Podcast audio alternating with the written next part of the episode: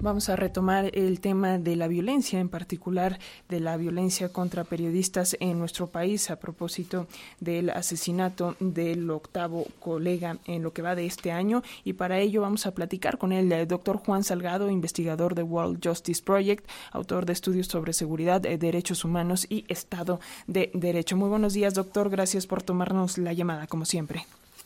¿Qué tal? Buenos días, saludos y saludos a la audiencia.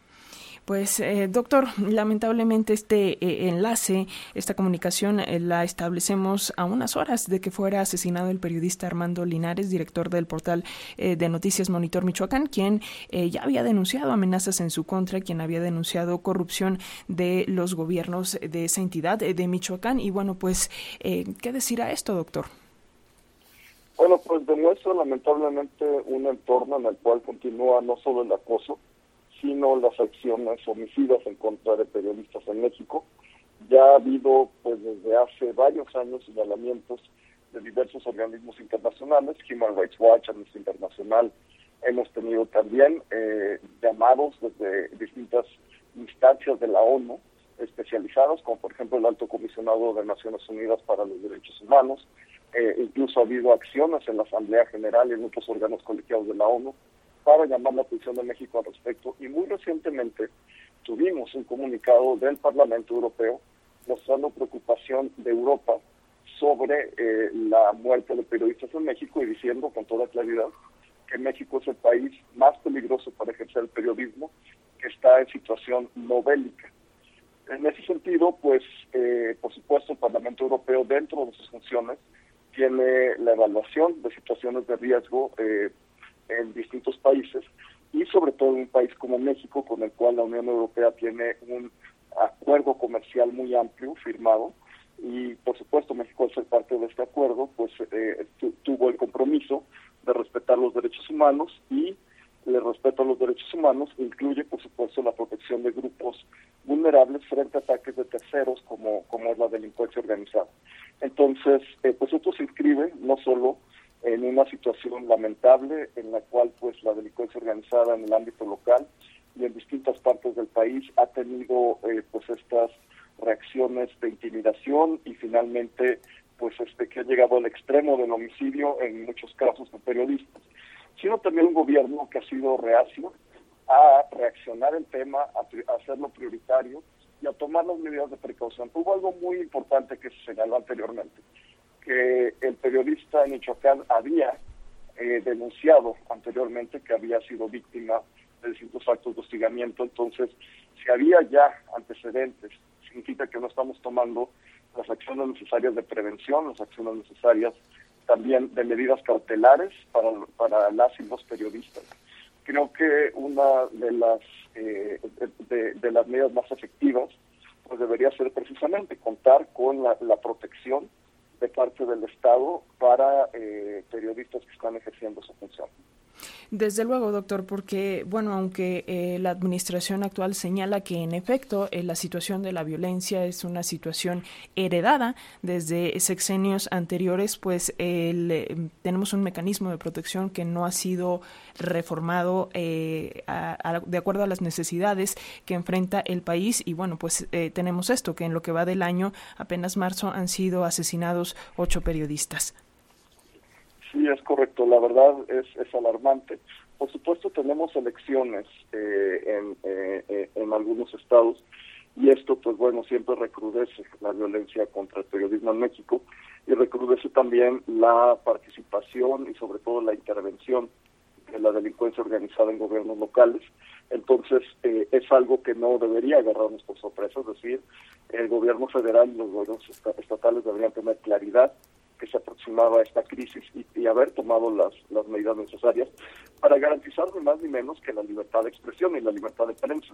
que son dos libertades eh, que no solo son democráticas, sino son obligaciones de derechos humanos que, de las cuales es responsable el Estado mexicano. Entonces ahí, pues bueno, hay una falla lamentablemente estructural y sin duda la violencia es heredada, no es algo que surgió hace pocos días, pero sí lo que tenemos son recrudecimientos tanto de parte de grupos de delincuencia organizada, eh, como por ejemplo el cártel Jalisco Nueva Generación, que está presente a lo largo y ancho de Michoacán, eh, y, sus decisiones también, tanto como las de otros eh, grupos, que los pelones, los zetas, eh, los rojos, etcétera, que, que son grupos que tienen pues una gran capacidad de beligerancia, tienen menos estructura que las organizaciones delictivas tradicionales, por llamarlos así, los cárteles, y pues básicamente son grupos de mercenarios. Entonces,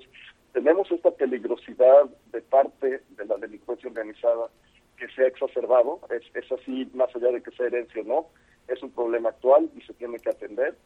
Y tenemos eh, justamente donde hay más despliegue de la Guardia Nacional, porque ningún estado tiene tanta Guardia Nacional desplegada como Michoacán, tal vez Tamaulipas, tal vez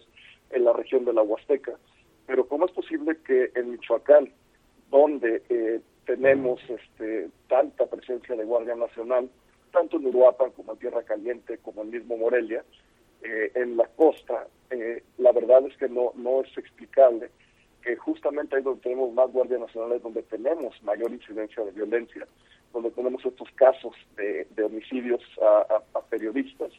y donde también tenemos pues eh, situaciones de violencia extrema como las masacres que, que atestiguamos hace poco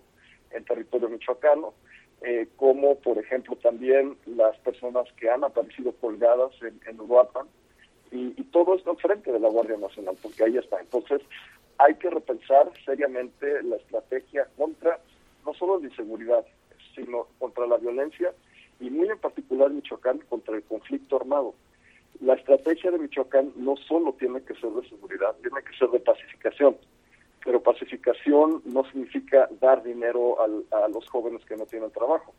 Pacificación empieza por, en primer lugar, reconocer que hay un conflicto armado en Michoacán, que las partes tienen armas, que hay autodefensas, grupos civiles que están armados y que, y que son beligerantes, que hay delincuencia que es beligerante también y que hay fuerzas armadas regulares, por así decirlo, de, del Estado que también están involucradas en el conflicto. Entonces, es muy distinta la lógica de resolución y sobre todo de construcción de la paz que se necesita para un conflicto armado qué es lo que se necesita para una estrategia de seguridad. Entonces, se tiene que repensar desde ahí, es decir, es, es, algo muy serio, muy ambicioso, y, y, de lo contrario, pues vamos a seguir dando eh, pues pasos en falso en Michoacán, porque la violencia tiene esas profundas raíces de conflictos sociales no resueltos, de conflictos sociales que al no resolverse se transforman en conflictos armados en distintas partes de Michoacán, porque no nada más es la tierra caliente, es decir, es un conflicto que se ha extendido a lo largo y ancho del Estado y que tiene conexión con otros conflictos en Guerrero, en el Estado de México, en los estados vecinos, y que al mismo tiempo también por una estrategia fallida hace ya más años, como por 2015, en la cual pues se hicieron operativos conjuntos en Michoacán, pues generó un, un, efecto de desplazamiento de esa misma violencia y de los grupos violentos hacia Guanajuato, hacia Colima y hacia estados que hoy tienen muy deteriorada su condición de seguridad por estrategias fallidas en Michoacán. Entonces, se tiene que solucionar de raíz y en el momento en el cual se tomen acciones serias y contundentes, pues va a haber mejores bases para proteger a nuestros periodistas. Doctor Juan Salgado, investigador de World Justice Project, como siempre, muchísimas gracias por estas reflexiones para las audiencias de la radio pública y seguiremos en constante comunicación. Muy buen día. Al contrario, gracias, que estén muy bien.